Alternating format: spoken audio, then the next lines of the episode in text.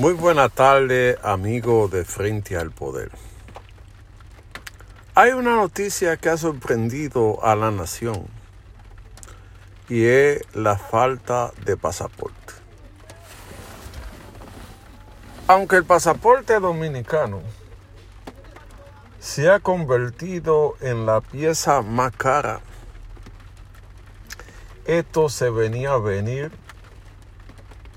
porque lamentablemente las autoridades o se quieren hacer los ciegos o se quieren hacer los bobos. Con la llamada vuelta por México, donde miles de dominicanos han salido para llegar a Estados Unidos hay otra vuelta, que la vuelta a Panamá, donde los dominicanos hacen un recorrido para tratar de llegar a los Estados Unidos. Está la vuelta a Nicaragua y la vuelta a El Salvador. Son destinos que el dominicano puede accesar sin tener que tener visa. Ya Guatemala anunció que le pedirá visa al dominicano. Ante esa situación, se, esperaba que los pasaportes faltaran. Y hoy hay una crisis que si usted tiene que viajar, no puede hacerlo porque no hay pasaporte en la República Dominicana.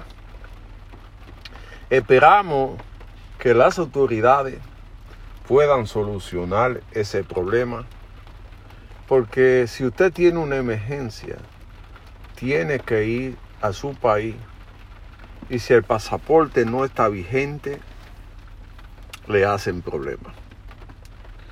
La comunidad dominicana espera que se pueda resolver esta solución y que los pasaportes puedan estar a la mano del dominicano.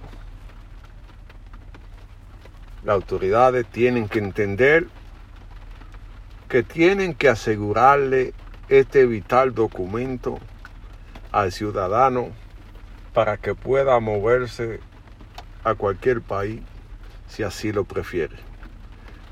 No sé cuál será la compañía, pero manden a hacer pasaporte de emergencia porque esto no está bien.